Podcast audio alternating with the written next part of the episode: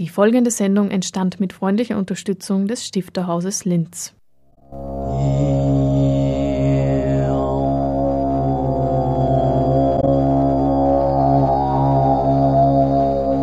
Literatur im Radio.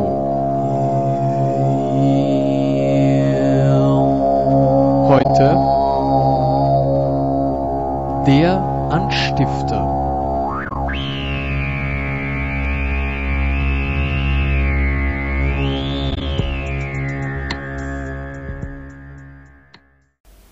Herzlich willkommen zum Anstifter, dem auditiven Literaturmagazin des Stifterhauses im Kultur- und Bildungskanal von Radio Froh. Am 8. Jänner jährt sich zum fünften Mal der Todestag der Linzer Autorin Eugenie Kein. Zu diesem Anlass bringen wir ein Interview mit der Leiterin des äh, Literaturhauses im Stifterhaus, Dr. Regina Pinter. Im zweiten Teil unserer Sendung bringen wir ein Gespräch mit Karin Peschka, die vor kurzem bei der Floriana den Preis gewonnen hat, den ersten Preis gewonnen hat mit ihrem Debütroman Watschenmann. Am Mikrofon Hannelore Leindecker.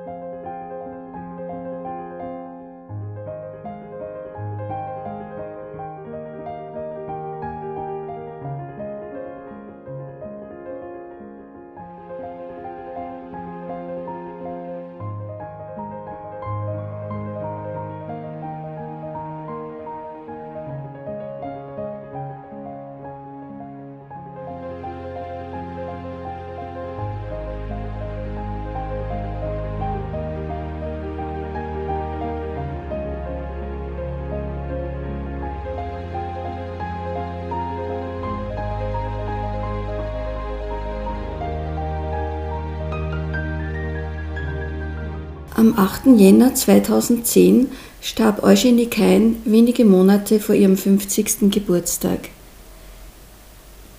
Im Gedenken an die Linzer Autorin ist die Mikroausstellung im Literaturmuseum ihr gewidmet. Warum Eugenie Kein so gut zu dem Motto der Ausstellung passt, erzählt Dr. Regina Pinter, Leiterin der Literaturabteilung im Stifterhaus und langjährige Freundin von Eugenie Kein. Die Mikroausstellungen haben zum Thema 1914 bis 2014 an der Donau, also es ist nicht nur äh, ob der Donau, sondern auch ein bestimmter Zeitraum. Und wir haben Eugenie Kein deswegen ausgewählt, weil sie eine ganz große Verbundenheit mit der Donau hat. In ihren Werken spielen die Stadt Linz und die wird ja vom Fluss Donau in besonderer Weise geprägt. Äh, eine nicht unwichtige Rolle. Viele Schauplätze sind in der Stadt und an der Donau eben angesiedelt. Äh, Eugenie Kein kannte ja die Stadt äh, sehr gut. Sie ist ja hier 1960 geboren und hier aufgewachsen. Sie ist auch 1995 wieder nach Linz zurückgekehrt, nachdem sie in den 70er Jahren nach Wien studieren gegangen ist. Ähm, Sie hat im Text vom Schwimmen in der Donau einmal erzählt, dass sie schon als Kind sehr viel äh, auch an der Donau war. An Sonntagvormittagen hat sich Franz Kein, der selbst auch Autor war und sehr viel beschäftigt war, immer Zeit genommen, mit ihr, also mit Eugenie und ihrem Bruder an die Donau zu gehen. Dort hat er äh, ihnen Pfeifchen geschnitzt und mit ihnen Pflanzen gesammelt und so weiter. Also das äh, hat sie sehr gut in Erinnerung behalten. Diese Verbundenheit mit der Donau und der Stadt Linz ist sozusagen der eine Grund, warum wir sie aufgenommen haben. Und äh, der andere Grund ist, diese Mikroausstellungen sind in acht Zeitabschnitte eingeteilt. Und äh, Eugenie Kein steht für den letzten Zeitabschnitt, nämlich für die Zeit 1980 bis 2010, also für die Zeit der Jahrtausendwende. Und in ihrem Werk sind die Lebensverhältnisse in diesem Zeitraum sehr präsent oder spiegeln sich das sehr genau wider. Diese Verbundenheit mit der Donau, von der ich zuerst gesprochen habe, schlägt sich in vielen Erzählungen nieder.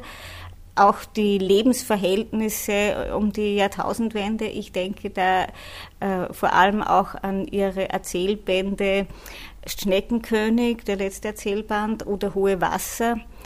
Die Ufer, die, äh, die Auen, äh, die sind Sehnsuchtsorte der Protagonistinnen und Protagonisten, aber nicht nur also diese Landschaften, sondern auch Städte am langen Donaulauf. Ich denke da jetzt an die Erzählung Können Musen fliegen. Da zeigt Eugenie Kein zum Beispiel, dass ähm, Ereignisse in anderen Städten an der Donau äh, etwa in Serbien bei den kriegisch, kriegerischen Auseinandersetzungen, bei den Balkankonflikten, dass die sehr wohl auch Einfluss haben auf Lebensschicksale in Linz zum Beispiel, wo sich die weibliche Hauptfigur in einen rumänischen Seemann verliebt, der deswegen auf seinem Schiff in Linz festsitzt, weil die Brücken in Novi Sad gesprengt wurden und die Trümmer ein weiter Fahren in den Heimathafen nicht ermöglichen. Also das heißt, alles, was auch an anderen Orten an der Donau passiert, kann Einfluss haben. Das ist einmal, also die Donau, wie sie sich widerspiegelt, die Lebensverhältnisse. Äh, Eugenie Kein war ja lange Zeit Trainerin und Coachin im äh, Bereich für arbeitssuchende Menschen. Sie hat sich in Sozialprojekten engagiert und daher hat sie sehr genau Bescheid gewusst, um ähm, schwierige, teilweise auch triste Lebensverhältnisse mit Arbeitslosigkeit, mit äh, zerrütteten Familienverhältnissen, mit Einsamkeit, mit Ausgrenzung und so weiter. Und sie äh, hat das in ihre Erzählungen aufgenommen und verarbeitet und äh, sehr wirklichkeitsnahe Menschenschicksale geschildert. Hören Sie nun einen Ausschnitt aus der Erzählung Können Musen fliegen? Eine Geschichte will geschrieben werden. Diese Geschichte will geschrieben werden. Die Geschichte vom Tankhafen und dem Tankschiff und der Tankwartin, die nach den Schiffen horcht. Vor allem die Geschichte dieser Frau will erzählt werden. Das Abendrot verfängt sich zwischen den spiegelnden Metallzylindern mit den Treibstoffreserven der Stadt. Und der Tankhafen lodert auf. Die Stromkilometer der Donau wickelt sie in Gedanken wie einen Wollfaden zum Knäuel, um ihn gleich wieder zu straffen. Wien, Bratislava, Budapest, Belgrad, das sind die Hauptstädte der Donau. Dazwischen und davor und danach Landschaften und Städte wie Linz. Nicht jede Stadt hat so einen Hafen, und nur auf diesem gelb-grün gestrichenen Tankschiff sitzt eine Frau, die wartet und wartet und wartet. Wenn sie das Radio leiser dreht, hört sie, wie die Wellen an die Bordwand züngeln. Sie dreht das Radio nicht leiser. Die Tage und Nächte sind eintönig.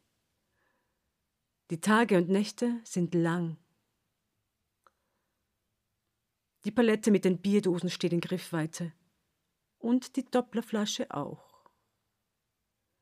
Das sanfte Schwanken des Schiffes hat sich in ihr breit gemacht.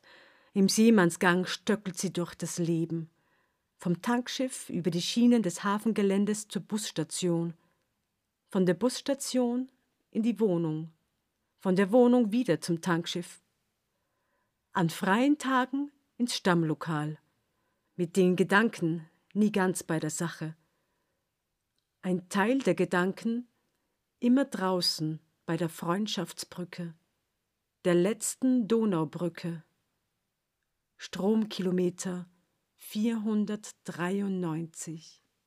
Worin besteht nun die literarische Bedeutung Eugenie Keins? Für mich ist das Charakteristische eine Kombination aus hohem literarischem Können und großem Engagement, großer Hinwendung zu den Menschen. Was den Stil betrifft, hat Eugenie Kein sehr komplex meist aufgebaut. Das heißt, auf verschiedenen Erzählebenen und die hat sie dann ineinander geschoben. Und die Sprache war auf der einen Seite klar und auf der anderen Seite unglaublich poetisch und bilderreich. Und sie hat so eine scharfe Beobachtungsgabe gehabt, dass man, wenn man einen Text liest, oft das Gefühl hat, dass das Beschriebene man direkt riechen und schmecken und fühlen kann, weil sie es so sinnlich beschrieben hat. Und äh, das ist sozusagen der Stil und dann ist es diese große Auseinandersetzung oder diese, diese intensive Auseinandersetzung mit existenziellen Fragestellungen. Sie, sie hat da so viel aufgegriffen, zum Beispiel, ähm, also wie reagiert man auf schwierige Lebenssituationen, die da sind, Verlust der Arbeit oder Probleme in der Partnerschaft oder schwierige Eltern-Kind-Beziehungen oder äh, wenn man als Hausfrau und Mutter das Gefühl hat, dass man abgetrennt ist von der übrigen Gesellschaft, wenn man als Kind das Gefühl hat, man ist so anders als andere Kinder. Und äh, das alles hat sie gesehen und aufgegriffen und sie hat es aber nicht in einer lamoyanten Weise dargestellt, sondern mit einem sehr behutsamen, sehr von großem Mitgefühl getragenem Ton. Und für mich ist also das äh, Besondere die Verbindung von Poesie und Gesellschaftsanalyse. Das ist das ganz Großartige an ihrem Werk. Doch nun wollen wir Eugenie Kein auch selbst zu Wort kommen lassen. Sie hören einen Ausschnitt aus einem Interview mit ihr aus dem März 2009, als ihr Erzählband Schneckenkönig erschienen ist. In diesem Band beim, beim, beim Schneckenkönig, ähm, der ist anders als, als Flüsterlieder und mir ist um die verschiedenen Arten des Erzählens gegangen und dabei aber auch äh, um die verschiedenen Arten des Aneinander Vorbeiredens. Ja. Und äh, beim Schneckenkönig ist halt äh, Kristallisationspunkt Linz, aber auch nicht nur. Im Verlagstext äh, wirst du als Dichterin äh, der leisen Töne, als Beobachterin der kleinen Dinge beschrieben. Warum interessierst du dich gerade für die eher unbedeutenden kleinen Dinge? Ja, weil eh alles so laut und so grell ist. Also es ist alles so laut und so grell. Und, und mir kommt vor, äh, da gehen gewisse und wichtige, wichtige ähm, Sachen gehen da unter. Und damit sie nicht untergehen, äh, kommen sie halt, versuche ich sie hervorzuheben. Der Todestag von Eugenie Kein äh, jährt sich am 8. Jänner zum fünften Mal. Ähm, plant das Stifterhaus in diesem Zusammenhang noch andere Aktivitäten? Wir haben heuer schon eine Aktivität gesetzt. Es ist so, dass es uns ja immer noch sehr weh tut, dass Eugenie Kein so früh verstorben ist. Sie war im Stifterhaus nicht nur Mitarbeiterin, sondern sie war auch wirklich eine Freundin von uns.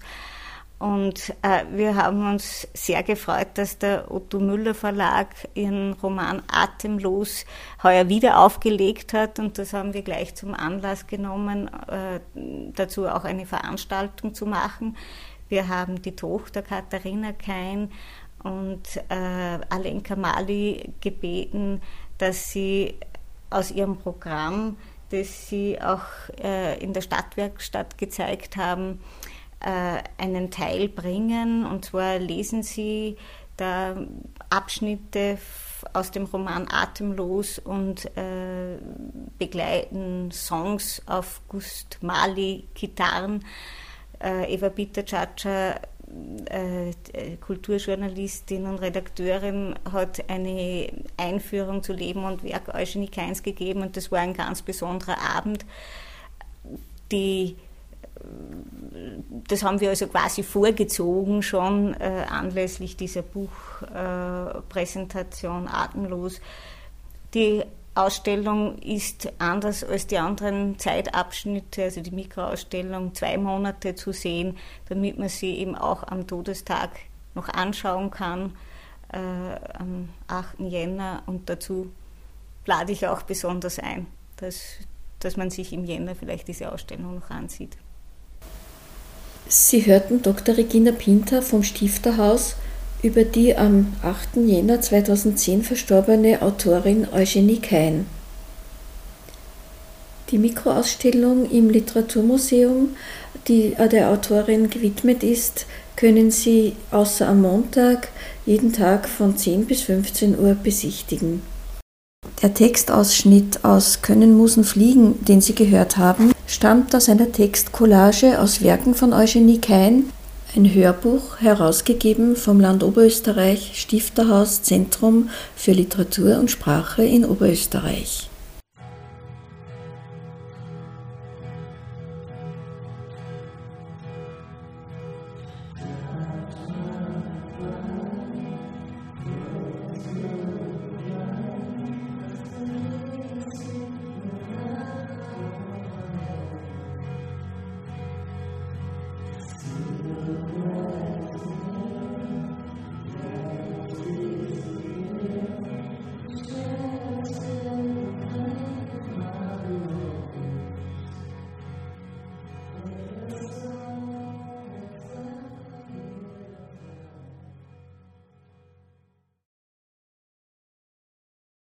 Karin Peschkas Roman Watschenmann erzählt von Menschen, die, geprägt von den Kriegsereignissen, ihren Platz im Wien der Nachkriegszeit 1954 suchen. Da gibt es die Gelegenheitsprostituierte Lydia, die auf ihren im Krieg vermissten Verlobten wartet, den Serben Dragan und den 20-jährigen Heinrich, den Titelhelden. Zwei Schritte braucht Heinrich, um neben Lydia zu sein. Die spielt mit der Schere und wahllos, mal hier, mal da, setzt sie an zum Schneiden. Wär ein kurzer Schnitt, ist nur dünnes Hoffen, das hier wächst und fallen könnte. Gib her, sagt er, die offene Hand hinhaltend. Lydia legt die Schere hinein. Und wie sie ihm ihr Gesicht zeigt, hochschaut und die Tränen endlich laufen, und wie sie ihm sagt, was, Heinrich, wenn er nicht mehr kommt? Wenn Paul recht hat und er verfault? Kann Heinrich da antworten? Weiß er es denn? Wie sie weiterfragt und meint, was, Heinrich, wenn er kommt und mich nicht will, weil ich eine Hur war und immer noch bin? Es sind zu viele Fragen. Er kommt zurück, der Schuster, bringt Heinrich heraus. Er steckt die Schere in die eigene Tasche. Und will er mich? bittet Lydia mehr, als sie fragt. Ja, er will dich, antwortet Heinrich. Ja, und Heinrich, der Watschenmann, lässt sich verprügeln, freiwillig. Er kassiert Geld dafür und hilft damit den anderen, ihre Schuld und ihre Scham loszuwerden, den Krieg auszutreiben, den sie immer noch in sich tragen. Die Autorin allerdings hat diese Nachkriegsjahre selbst gar nicht erlebt. Was veranlasst nun also eine 1967 geborene Autorin dazu, ihren Roman in diese Zeit zu verlegen. Ich habe das äh, schon ein paar Mal so erklärt, dass ich im Wirtshaus aufgewachsen bin und äh, als kleines Mädchen, dann als, also als Kind halt, neben dem Großvater am Stammtisch gesessen bin und wenn er mit den Stammgästen geschnapst hat, zugehört habe, was die so erzählen und ein Thema, das immer wieder gekommen ist, war der Krieg. Die, die Männer haben sich ständig darüber unterhalten, nicht einmal so im Negativen. Also ich kann mich gar nicht erinnern, dass das nur so traumatische, schwere, belastende Erlebnisse waren. Ich weiß nur, sie haben darüber gesprochen und ich habe zugehört. Und dieses Thema, das, das war natürlich sehr einprägend. Und dieses Thema hat mich äh, insofern nicht ganz verlassen, als ich mich ja dann später auch in einer sozialen Arbeit betätigt habe und immer wieder mit Menschen konfrontiert wurde, die etwas Traumatisches erlebt haben und es mich sehr neugierig gemacht hat, nachzusehen, wo denn diese, diese, diese Dramen, die sich abspielen, bleiben. Ja? Wo in einem in welchem Eck der Seele, wenn man so will, bleibt, verbirgt sich das dann. Ja. Also so, ich glaube, das war der Zugang zu dem Buch. Und wie haben Sie recherchiert? Sie nehmen ja auch sehr viel Bezug auf historische Ereignisse oder auch wie es in Wien zu dieser Zeit ausgesehen hat. Ich habe schon äh, Bücher gelesen, zeitgeschichtliche Bücher, die die Situation und die Stadt beschreiben. Ähm, sehr viel habe ich entnommen der Wiener Rathauskorrespondenz. Das ist eine Zusammenfassung von Presseaussendungen aus dieser Zeit, die halt diese Alltagsdinge beschreiben. Gasexplosion in der Brünnerstraße zum Beispiel, schwere Schneefälle oder es kommt eine Delegation zum Bürgermeister äh, aus den Niederlanden. Also ich habe versucht, so eine, wie eine Art Wäscheleine durchzuziehen, so das, durch das Buch, wo immer so reale, tatsächliche ähm, Ereignisse stattfinden. Äh, es ist ja Ihr Debütroman. Ähm, Sie sind da eigentlich dann relativ spät äh, zum Schreiben gekommen. Warum? Ich schreibe schon länger, also zum Schreiben gekommen. Ich würde sagen, zum Romanschreiben bin ich spät gekommen. Das hat viele Gründe. Ich habe äh, ich ein, ein, ein Kind alleine großgezogen, mehr oder weniger alleine. Ich hatte natürlich die Familie, die mich sehr unterstützt hat. Mein Sohn ist jetzt 25. Ähm, ich musste Geld verdienen. Ich, ich habe mich konzentriert auf, auf kleinere Texte, bis es halt so weit war, dass mein Sohn groß war. Und ich weiß nicht, ob ich den Roman ohne den Wartholz Literaturpreis auch geschrieben hätte, weil ähm, dann kam der Verlag und sagte, hey, das klingt interessant, schauen wir doch, wo das hinführt. Es waren die ersten zwei Kapitel, die hatte ich geschrieben, den Preis gewonnen und dann weitergeschrieben. Ja, Karin Peschka hat weitergeschrieben und mit ihrem Roman auch den ersten Preis bei der Floriana 2014 gewonnen. Wie geht sie nun mit ihrem großen Erfolg um? Das fühlt sich alles noch nicht so richtig an. Also das ist wie ein, weiß nicht, wie sagt man manchmal, ein Kleidungsstück, das man probiert und es passt einem noch nicht ganz. Also ich weiß noch nicht genau, wie ich damit umgehe. Auf der einen Seite freut es mich immens, ja, auch den Verlag natürlich. Es, es macht einen alles Kommende viel, viel leichter. Ähm, auf der anderen Seite ist es natürlich schon so, wenn auf einmal eine Aufmerksamkeit da ist, wie geht man damit um? Das weiß ich noch nicht so genau. Ich nehme momentan, ich nehme momentan alles so, wie es kommt. Also ich versuche nicht, äh, ah, es ist noch kein Riesenerfolg. Ich habe zwar zwei wunderschöne Preise gewonnen jetzt und, und ähm, gute Rezensionen bekommen, was, was schon mehr ist, als ich mir erhofft hatte. Aber ähm, ich versuche halt jetzt nicht, nicht zu denken, dass, dass ich da was Besonderes bin. Ja, also ich denke mir, das Buch hat gewonnen und das Buch kommt mir eh viel klüger vor, als ich selber bin, manchmal, wenn ich Also, Sie haben es geschrieben. Ja, ich habe es geschrieben, aber es ist wirklich so eigenartig, dass man dann so mitten im Prozess, wie wenn man da ein anderer ist oder eine andere ist. Und dann hat, ist man wieder so der ganz normale Mensch und denkt sich, was habe ich da fabriziert und wow, dass mir das eingefallen ist. Mir geht es genauso manchmal. Und fühlen Sie sich jetzt äh, vielleicht unter Druck, äh, wieder etwas äh, Erfolgreiches abliefern zu müssen in absehbarer Zeit? Auch das ist etwas, mit dem ich mich gerade auseinandersetzen muss. Ja, wie gehe ich so in, in, in Richtung zukünftige Projekte damit um. Was schon sehr schön war beim Watschenmann, ich habe völlig unbedarft geschrieben, also ohne, ohne Druck. Das Einzige, was ich wollte, war der Verlagsvertrag. Wie ich den dann hatte, hatte ich keinen Druck mehr. Auch vorher nicht wirklich, ja. weil eine Geschichte erzählt sich so, wie sie sich erzählen möchte. Und die Geschichte, die ich jetzt gerade schreibe, also diesen Roman Beginn, den neuen, die erzählt sich wieder ganz anders. Und ob das jetzt ein Erfolg wird oder nicht, also ich habe die Erfahrung gemacht, und wenn es eine winzig kleine Geschichte ist, ja, wenn es sieben Zeilen sind, wenn die sieben Zeilen nur deswegen gemacht sind, damit sie jemand anderen gefallen, kannst du das vergessen, das ist nicht gut. Also das funktioniert fast nie. Und ich glaube, bei mir funktioniert das auch nicht. Ich muss diesen berühmten Flow spüren beim Schreiben, dieses Fließen. Wenn es dann kommt, dann, dann wird schon gut gehen. Und wenn das, das nächste kein Erfolg wird, dann muss ich halt wieder arbeiten. Ich meine, ich muss jetzt auch arbeiten irgendwie. Ich kann mich von dem jetzt nicht ernähren. Äh, das geht nicht. Aber durch den Preis kann ich jetzt wieder ein bisschen mir Zeit lassen, einen, äh, äh, eine Anstellung zu nehmen oder irgendwie anders Geld zu verdienen. Der Roman Watschenmann ist im Otto Müller Verlag erschienen. Karin Peschka ist 1967 geboren und in Everding aufgewachsen, hat in Linz die Sozialakademie besucht und lebt seit 2000 in Wien.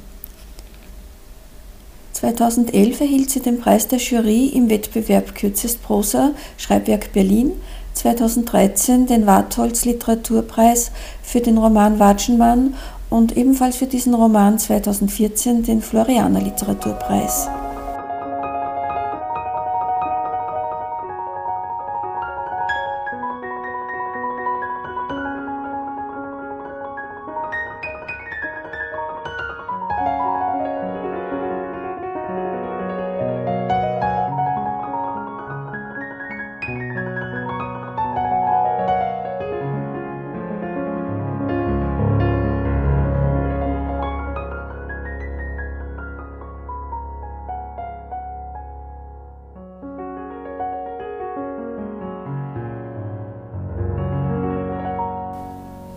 Jänner beginnt das Programm des Stifterhauses am 13. wie immer um 19.30 Uhr mit Gedichten von Maya Haderlapp. Der Titel dieses Gedichtbandes Langer Transit. Hans Höller wird eine Einführung halten. Am Donnerstag, den 15. Jänner, geht es um Konfliktzonen und Kriegsfolgen. Es lesen Karin Peschka aus ihrem Roman Watschenmann und Ljuba Arnautovic aus Es dürfen Ersatzstoffe verwendet werden.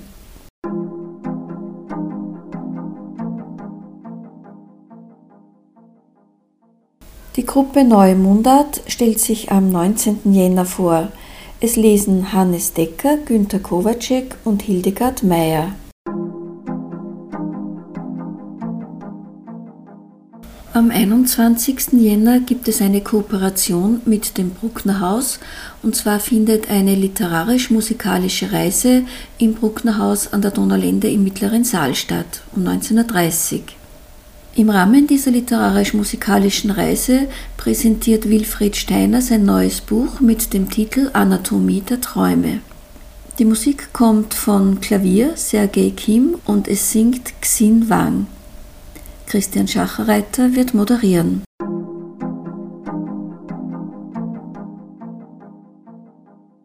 Am Donnerstag, den 22. Jänner, geht es wieder um Konfliktzonen und Kriegsfolgen. Veronika Seyer präsentiert Forellenschlachten, 33 Briefe aus dem vergessenen Krieg. Konstantin Kaiser wird die Einführung halten.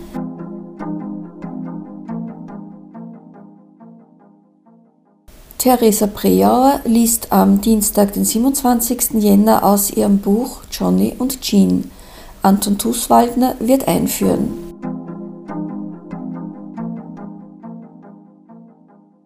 Und um Stifterthemen, Lebensthemen geht es am 29. Jänner. Hier präsentiert Angelika Reitzker ihren Roman Wir erben. Weiters gibt es ein Podiumsgespräch mit Hubert Lengauer und Christian Schacherreiter wird moderieren.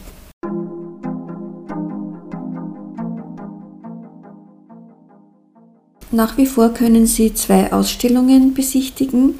Einerseits die Mikroausstellung im Literaturmuseum, über die wir heute schon gesprochen haben, und die Ausstellung Gesammelt, gewidmet, gelesen im großen Saal des Stifterhauses. Diese Ausstellungen sind außer montags täglich von 10 bis 15 Uhr geöffnet.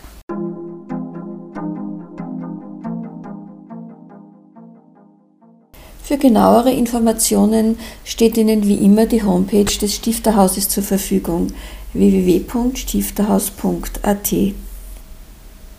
Falls Sie die Sendung vielleicht nur teilweise gehört haben und das Ganze hören wollen, sie wird morgen um 8 Uhr wiederholt, steht aber auch auf der Radio Froh Homepage zum Anhören und Downloaden zur Verfügung www.froh.at slash Kultur. Auch auf der Homepage des Stifterhauses finden Sie die Sendungen des Anstiftes. Damit ist die heutige Sendung auch schon wieder am Ende angelangt. Am 4. Februar hören wir uns wieder, wenn Sie Lust haben. Bis dahin verabschiedet sich Hannelore Leindecker.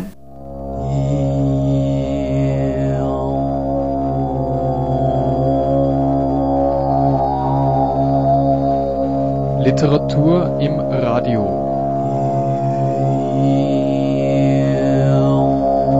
Heute der Anstifter.